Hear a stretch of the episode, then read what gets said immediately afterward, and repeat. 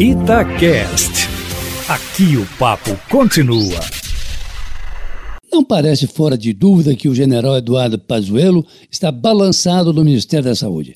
As pressões contra a permanência dele agora vêm de todos os lados, viu? Investidores estrangeiros, comunidade científica internacional, governos aliados internamente e até de fora do país, alguns poucos, é verdade, mas a pressão contra Pazuello é grande demais, até para que a economia possa se recuperar mais rápido, com o número de contaminações pelo coronavírus batendo recordes um atrás do outro. Segundo a Organização Mundial de Saúde, foram 12.300 mortos nos últimos sete dias, contra, por exemplo, 9.300 nos Estados Unidos. Olha, isso aí já dá uma dimensão dessa tragédia, de forma que já existe até alguns nomes cotados para assumir o ministério, embora ainda ontem, no final da noite, a assessoria do ministro Pazuello informava que ele não está doente, que permanece no cargo, que nem foi solicitado também pelo presidente Jair Bolsonaro para deixar essa função. Mas é fora de questão que pelo menos dois nomes foram sondados pelo Palácio do Planalto nas últimas horas. A da cardiologista Ludmila Rajá e do seu colega José Antônio Ramírez da USP.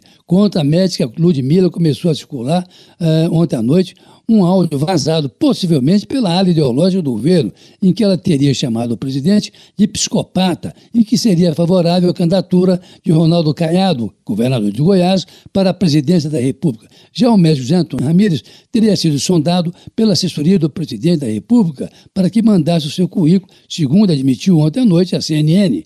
Nessa avaliação de quem poderia melhor suceder a Pazuello no ministério, pesa contra médico tal áudio, que chegou ao conhecimento do presidente da República, ao passo que a ala ideológica do governo defende o professor da USP, por estar, segundo eles, mais alinhado à política defendida por Bolsonaro para combater a pandemia. Se efetivada a troca, o Brasil teria o quarto ministro da Saúde em um ano, que não cabe isso na cabeça de ninguém, é, mas analistas da área avaliam que o maior problema para trocar o ministro é, na verdade, achar quem possa substituir a linha de combate à pandemia, porque, na verdade, quem traz essa linha de conduta é o próprio presidente da República, que ainda ontem à noite compareceu a uma missa em Brasília sem o uso da máscara.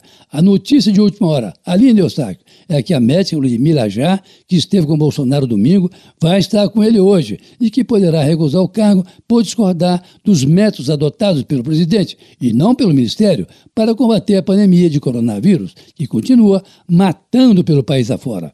Olha, use máscara, meu caro ouvinte. Evite aglomerações e lave as mãos com água e sabão, pelo menos. Carlos Lindenberg, para a Rádio Itatiaia.